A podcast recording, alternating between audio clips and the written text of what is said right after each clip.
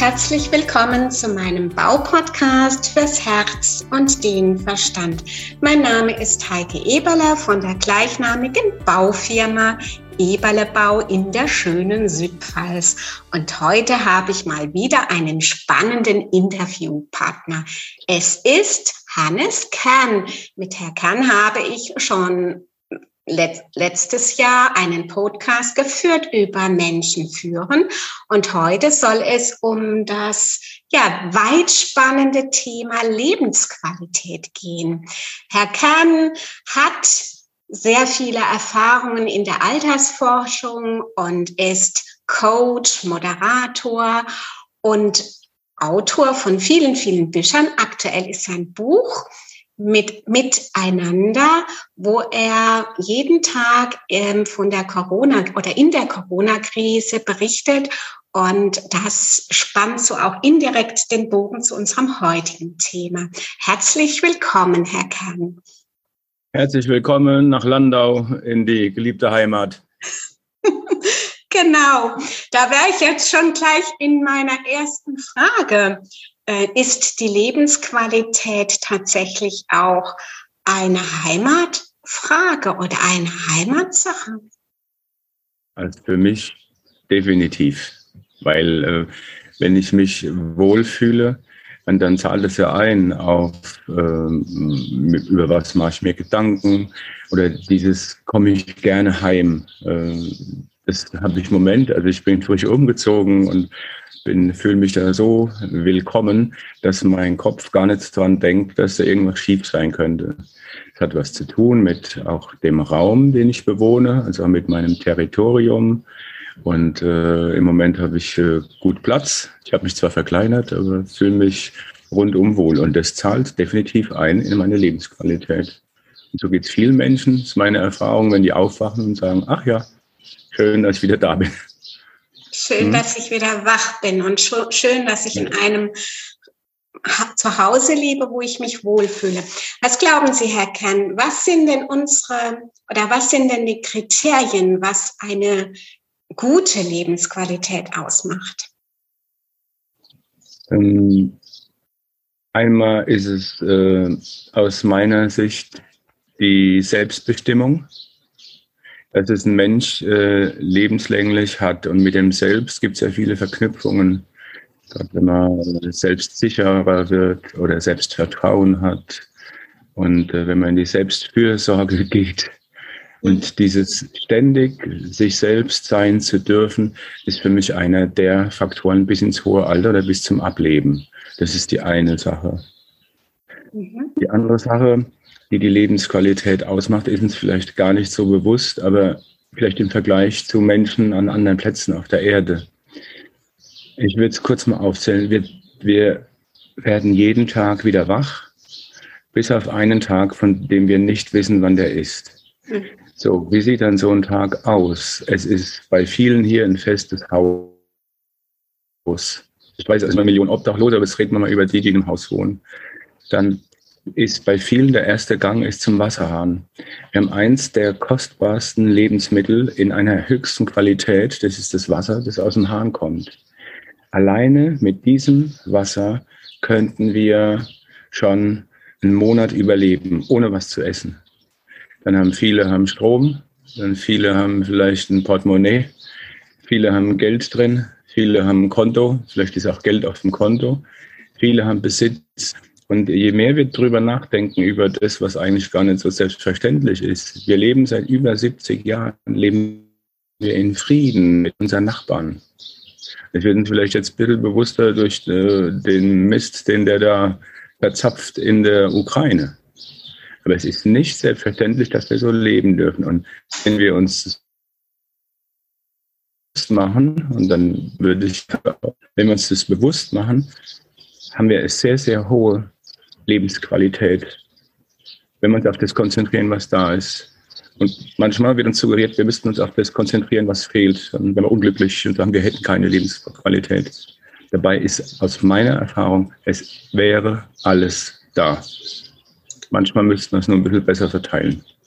Das heißt, auf den Punkt gebracht, ähm, könnten wir sagen, dass wir alle eine fantastische Lebensqualität haben. Ich, ich nehme jetzt mal den Co unserer Bevölkerung, aber wir, wir ähm, konzentrieren uns auf das Negative, so dass wir oftmals gar nicht dieses Bewusstsein für eine äh, wohl vorhandene Lebensqualität haben, ja. Wir leben quasi in einer vielleicht ach, Illusionsblase von Lebensqualität, Fragezeichen. Also die Antwort ist auch Teil der Frage. Vielleicht geht es welchen so. Meine Arbeit besteht darin, Menschen darauf zu konzentrieren, auf das, was da ist, was sie haben. Mhm. Kein Mensch ist vollkommen, aber Teams setzen sich zusammen, zum Beispiel aus lauter Unvollkommenen. Und das macht dann die Summe vom Besten von, von jedem. Unser Level hier äh, im, im Westen oder in Deutschland ist im Vergleich zur Welt extrem hoch. Und die Faktoren, die ich aufzählte, sind äh, so, dass wir ein verschwindend geringer Bevölkerungs- äh, oder eine Bevölkerungsmenge sind auf diesem Planeten, die das Privileg hat, so zu leben. Teilweise, das wird uns aber nicht bewusst gemacht, auf Kosten der anderen. Das ist eins. Der, was Sie sagten, Sie haben absolut recht. Wenn ich mich umgebe mit negativ, werde ich auch negativ.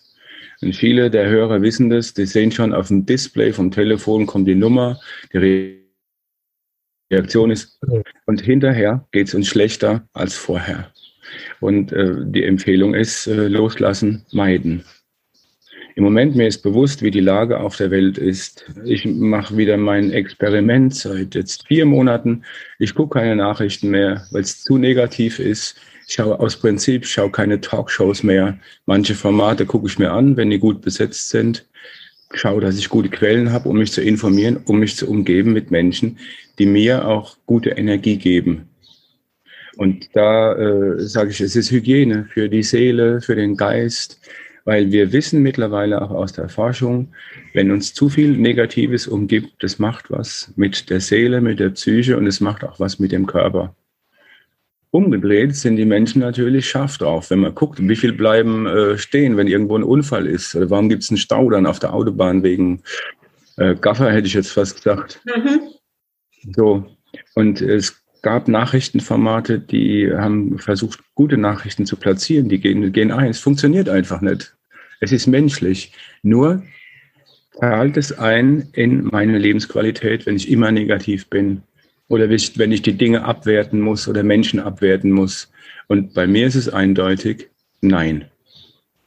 Also schaue ich, dass ich die, diese Blümleins in meinem Leben weniger gieße, wenn ich so sagen darf. Genau. Und ich würde auch mal ganz, ganz reduziert auch sagen, Lebensqualität ist eines unserer höchsten und wichtigsten Lebenswerte oder Werte schlechthin. Oder? Das ist ja wie so ein, so ein Dach, ein Dach eines Hauses, was oben steht und abstrahlt und von dem letztendlich total viel abgeleitet werden kann. Würden Sie das auch so sehen, Herr Kann? Es ist schön, also wenn Sie das so sagen, festzustellen, dass das Bewusstsein da ist, welches Leben dürfen wir führen. Weil äh, die, die, diese Schicksalsschläge, die jetzt auch durch Corona so viele Leute haben, teilweise sind die durchgeimpft und kriegen es trotzdem und in, in Auswirkungen, das zeigt mir oder uns, äh, was für ein Glück wir haben, als auch äh, zum Beispiel das Thema gesund zu sein dass der Körper funktioniert oder dass mich meine Beine wieder dahin bringen, wo ich, wo ich mal losgelaufen bin. Also auch, dass mein GPS im Kopf in Funktion ist. Das ist schon ein hohes Gut. Ich würde es nicht als das Höchste nehmen, zum Bauchgefühl. Mhm. Aber wir können uns bewusst machen, dass die Lebensqualität nicht abhängig ist unbedingt von materiellem in ersten. Und dann bin ich wieder bei Ihnen, sondern dass es äh, was zu tun hat mit dem Bewusstsein. Weil im Grunde genommen kämen wir als Menschen viel, viel weniger aus. Also wenn man nur mal Kleiderschrank anguckt oder Schuhschrank. Ja. Hm? Dann gibt es Menschen, mhm. äh, dieser Impuls war, warum soll ich immer was kaufen, was nicht kaputt ist? Also vom Selbstmanagement entsteht dann Stau. Oder jeder, der schon mal äh, Kleidung einkaufen war, wenn da zum Anfang der Saison zu viel auf dem Bügel hängt, äh, das funktioniert nicht. Wieso soll es dann im Schrank funktionieren? Das heißt, A, müsste man immer wieder loslassen oder wirklich mal zu sagen, brauche ich das wirklich? Ist das wirklich wichtig? Oder ist es, das Wort ist schön, lebensnotwendig? Ja. Ist Muss es eine Not, ein neues Kleidungsstück in den Schrank zu hängen? Ich liebe Kleidung und ich ziehe mich gerne äh, gut an und auch manchmal schick. Und äh, für mich, ich habe zu viel Kleidung. Ich so glaube, jeder von uns ja. hat zu viel Kleidung. Ja. Es ist ja auch bekannt, dass wir von unserem Kleiderschrank nur 10 oder 20 Prozent der Kleidung immer wieder tragen, ja. Versuche mich schon zu, ich versuche mich da schon zu überlisten, aber es funktioniert nicht, sondern ich habe meine Lieblinge. Dann sind Dinge dabei, die waren dann vielleicht auch äh, teuer oder, oder, oder äh, da hängt dann das Herz dran und dann ziehe ich sie mal an. Nur es ist wirklich äh, zu viel.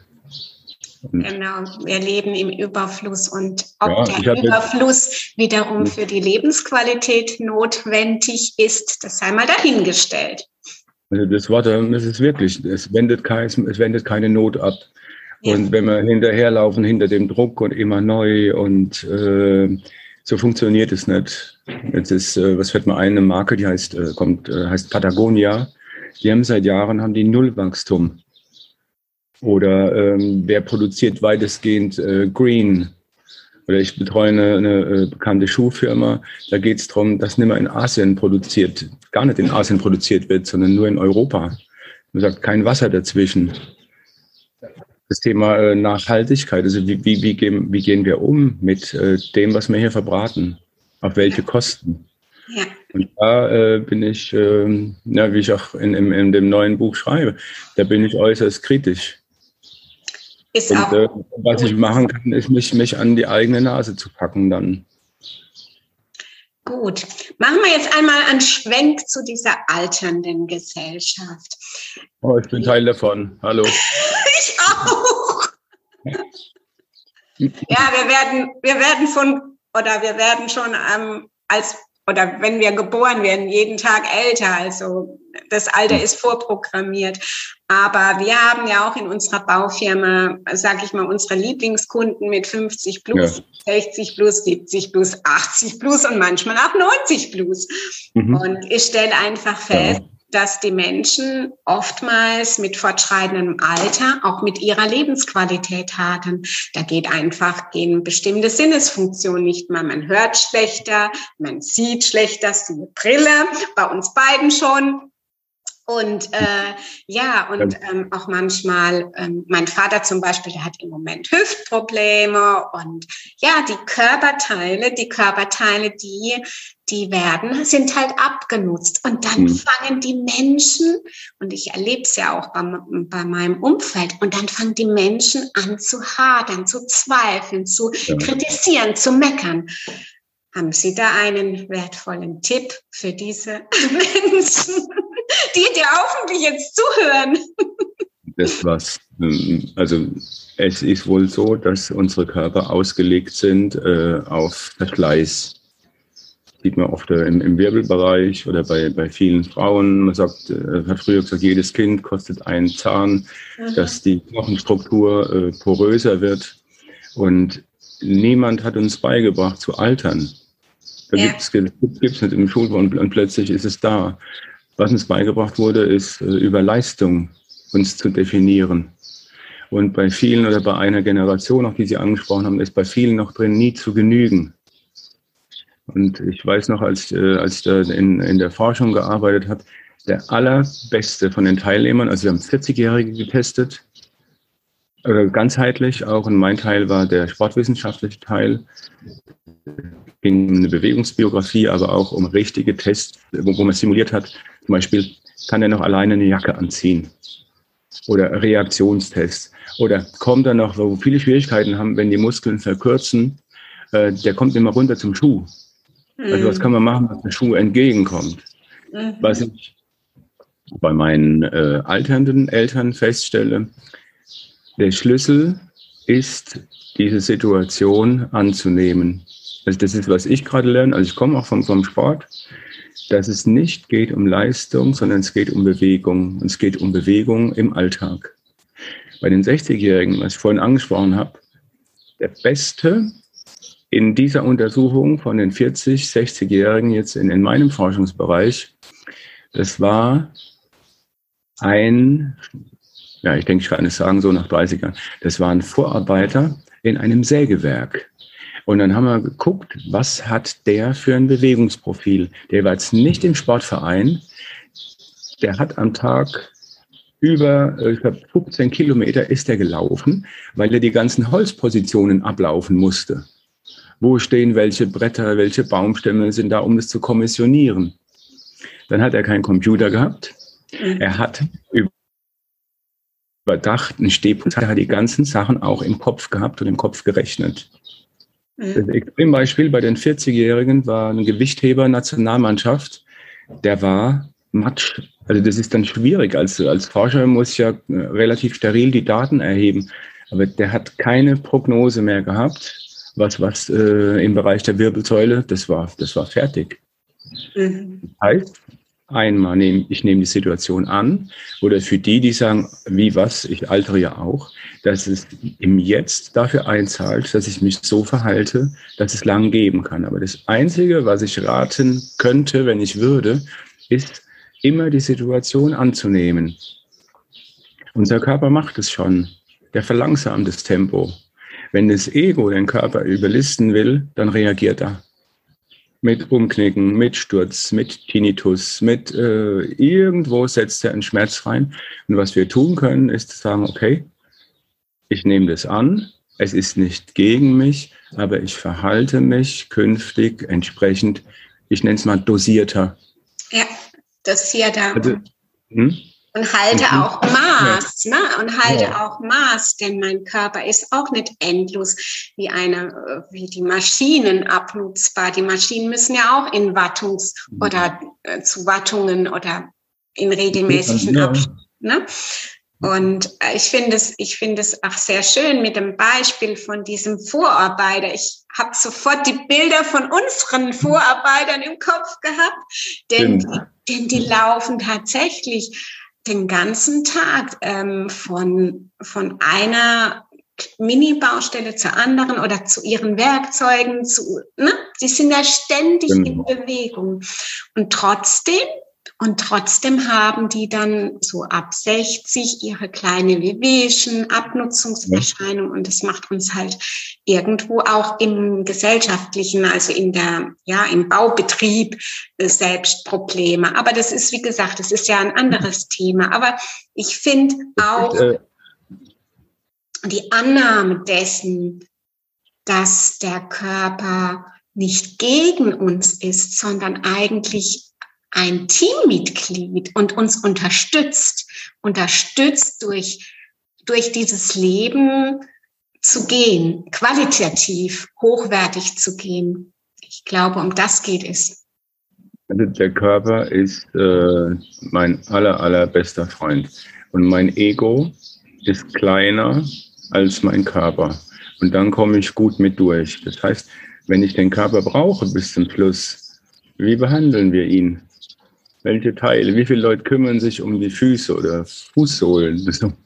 Oder wann wissen wir, ähm, viele, wenn die mal eine Verletzung gehabt haben, wenn ein Hand auffällt, dann wissen wir erstmal, was die Hand kann. Und wenn es noch in Anführungszeichen die gute ist, also ich bin Rechtshänder und die war mal kaputt vom Sport, mit links, äh, ich mache nicht locker was mit links plötzlich. Genau. Und es dürfte nicht so weit sein, dass man das Bewusstsein hat, ähm, wenn etwas fehlt, wie wichtig das ist, sondern meine Arbeit zahlt ja auch ein, zu sagen, mach dir bewusst, was da ist. Im Orient gibt es einen Spruch, wenn das Wasser leer ist, erkennst du den Wert des Brunnens. Mhm. Und im Körper, den braucht, den braucht man einfach ein ganzes Leben und den kann man gut behandeln. Und das hat was zu tun auch mit, mit Selbstmotivation. Und da kann ich ehrlich, ich bin da auch nicht der Chef.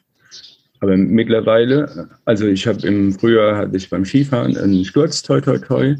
Und da hat es bei mir nochmal Vollalarm geklingelt, auch im Kopf. Und mittlerweile bin ich wieder dran an meinem Programm. Nicht zu 100 Prozent, das gönne ich mir, dass ich mal einen Tag pausiere mit dem Bewegungsprogramm. Aber dieses ähm, beweglich bleiben und aber auch kräftig bleiben, diese, diesen Kraftzuwachs haben wir festgestellt, das geht bis ins hohe Alter. Dass man zum Beispiel im Oberschenkel einen Kraftzuwachs hat, nochmal von bis zu 500, 600 Prozent. Was zur Folge hat, für alternde Menschen, die kommen wieder vom Stuhl hoch. Plus, die stehen stabil. Plus, die gehen sicher. Und das hat einen riesen Einfluss auch auf die Reizgebung äh, im, im Gehirn. Mhm. Wenn ich meine Mutter aus dem äh, Wohnstift hole und sie ist mittlerweile im Rollstuhl, was das macht, wenn wir durch die Gegend fahren, das gibt schon so ein Lied, geh aus mein Herz und, und suche Freud. Das passiert da. Aber wenn einer nur die vier Wände noch angucken kann oder nur noch die Decke, dann redet man immer um Lebensqualität. Mhm. Ja. Und bis zu einem gewissen Grad geht es, aber es gibt auch Dinge, man sagt, 80-jährig äh, nochmal äh, neue Hüfte einzusetzen. Mhm. So. Oder äh, zu sagen, wie weit kann man Demenz äh, noch operieren? Oder wie weit kann Demenz noch in, in eine Röhre rein oder in MRT? Das ist dann grenzwertig. Und es gibt Dinge, die sind einfach nicht reparabel. Ja. Ich habe vorhin angesprochen, die Maurer oder wenn ich gucke, Fliesenleger plus Knie, äh, plus Rücken, äh, dann dieses schwere Tragen. Das geht eine Zeit lang gut in einem jüngeren Körper. Und dann, dann merken die das. Mhm. Das ist dann echt, es ist halt Verschleiß und das können wir nicht überlisten. Und das ist dann schwierig, auch für einen Arbeitgeber zu sagen, wo, wo setze ich ihn, ich sage jetzt mal ohne zu gendern, wo setze ich den Mann äh, ein, weil in der Regel sind es ja Männer, die die schwere Arbeit machen. Genau, genau. Also das ist äh, sicherlich ein Thema, das uns noch weiter verfolgen wird. Aber vielleicht haben Sie abschließend, Herr Kern, mhm. für, für die Menschen, weil Sie sind ja auch Sportwissenschaftler und ähm, ähm, denke ich, auch ein sehr großer Liebhaber, was, denn, was die Körpersprache anbelangt.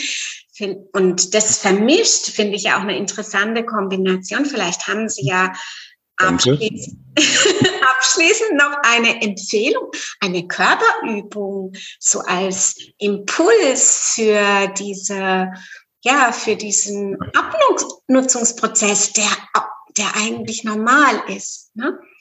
das Leben eigentlich auch ist. Ich würde, äh, wenn ich das darf, in der Kürze der Zeit, also es sind zwei Sachen. Das heißt, versuchen möglichst langsam ohne Arme aus dem Stuhl hochzugehen und möglichst langsam wieder runter. Dann die zweite Runde wäre, äh, wenn ich das dann irgendwann mal kann, dann gehe ich auf die Arme. Das heißt, das werden die beiden entscheidenden Positionen sein für Kraftzuwachs. Wichtig ist dabei, gut zu atmen und die Übung langsam zu machen. Und erlangt dreimal zehn, morgens, mittags, abends. Stuhl hat jeder. Und wenn das nicht gleich funktioniert, ohne Arme, nimmt man halt die Arme ein bisschen zur Hilfe. Das ist schon Fitnessstudio. Die zweite Sache ist für mich viel elementarer. Ähm, wir nennen das eine Sturzprophylaxe, also Sturzprävention oder Sturzvorbeugung. Ähm, und das Bild, wo die Übung entstanden ist, es steht jemand nachts auf und findet nicht gleich den Lichtschalter und ist nicht mehr so stabil. Okay, die Übung ist wie folgt. Für jemand, der das noch nie gemacht hat. Und ich garantiere, in vier Wochen wundert sich die Person nicht mehr über den Anspruch der Übung. Auch dreimal täglich. Man braucht nur einen kleinen Türrahmen, stellt die Arme seitlich ab und geht zunächst mal auf ein Bein das Knie, wenn man das kontrollieren will, in der Achse über den Fuß und hebt den anderen Fuß ein bisschen ab. So, und dann zählt man mal bis 10 oder bis 30 und jeder merkt dann, er hat auch so eine Schokoladenseite. Wenn das gut geht, probiert man das Ganze mal mit geschlossenen Augen. Und da ist erstmal die Hölle los im Fußgewölbe. Die Dinger nennt man Propriozeptoren und die steuern die Sicherheit des Körpers an über den ganzen Körper. So, die Sicherheit, die jeder hat, ist dann seitlich, kann er sich immer mit den Armen abstützen. Also es sind sowieso, die Arme sind wie so Stützräder beim Kinderfahrrad. Wenn das sicher geht, könnte man das Ganze noch steigern. Man legt mal ein Handtuch drunter. Oder so äh, für die Könner dann ein Wackelkissen. Mhm. Und versucht dieses auszuhalten. Wichtig ist dabei die Haltung, auch die man eh den ganzen Alltag hat. Die Schultern zurück, weiter Blick und dann dann äh, sollte das schon gehen. Also mein Vater macht es auch regelmäßig und äh, hat gute Erfahrungen damit. Ist erfolgreich. Ein super, ein super, äh, ja, eine super praktische Übung, die, wir, die man eigentlich ohne Besuch eines Fitnessstudios in den Alltag einbauen kann. Ne? Also wir haben damals geschaut und äh, gesagt, okay, äh, wo gibt es auch Hemmschwellen von, von Körperlichkeit oder wenn Menschen es gar nicht gewohnt sind. Es gibt super äh, Fitnesseinrichtungen, auch äh, die auch spezialisiert sind, auch auf äh, die alternde Generation oder auf alternde Menschen. Also das, wenn jemand Spaß dran hat, kann ich nur empfehlen. Also im Herz-Kreislauf-Bereich. So und das andere war äh, zu gucken, wie äh, schaffe ich das, dass äh, jemand nicht denkt, er geht zum Sport, sondern geht in die Bewegung oder geht in die Haltung. Und der Schlüssel ist, sein Körper hat jeder Mensch immer mit dabei. Das kann schon morgens im Bett beginnen, dass man sich mal regelt, dass die Wirbelsäule mobilisiert. Und äh, da zu schauen, wie schaffe ich das auch im Alltag? Gerade, ja gut, Sie haben ja die, die Baufirma. Wie schaffe ich das, die Verhältnisse so zu bauen, dass sich mein Verhalten ändert? Stuhl, Bett, äh, der ähm, Sitz im Auto äh, und so weiter. Mhm. Und es geht darum, welche Haltung nehme ich im Jetzt ein als Mensch, die in meine Lebensqualität einzahlt. Die Haltung von heute als mhm. Ergebnis von morgen. Genau, ganz, ganz, ganz herzlichen Dank, Herr Kern, für die sehr, sehr anregende oder für die anregenden Inputs von Ihnen. Ich würde jetzt mal zusammenfassen, die Lebensqualität ist ein Miteinander von Körper, Geist und Seele und natürlich inspirierendem, nährendem Umfeld. Genau. Ja, super, super, Herr Kern. Vielen, vielen Dank und ja, vielleicht auf ein nächstes Mal. Auf Alles ein Gute. Mal. Danke, Grüße an die Hörer von Ihnen, an die Hörenden, innen.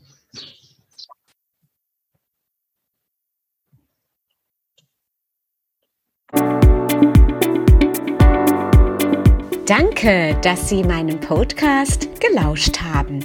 Ich freue mich, wenn Sie bei der nächsten Folge wieder dabei sind. Und gerne können Sie mich auch bewerten oder ein persönliches Feedback geben. Ihre Heike Eberle www.eberlebau-landau.de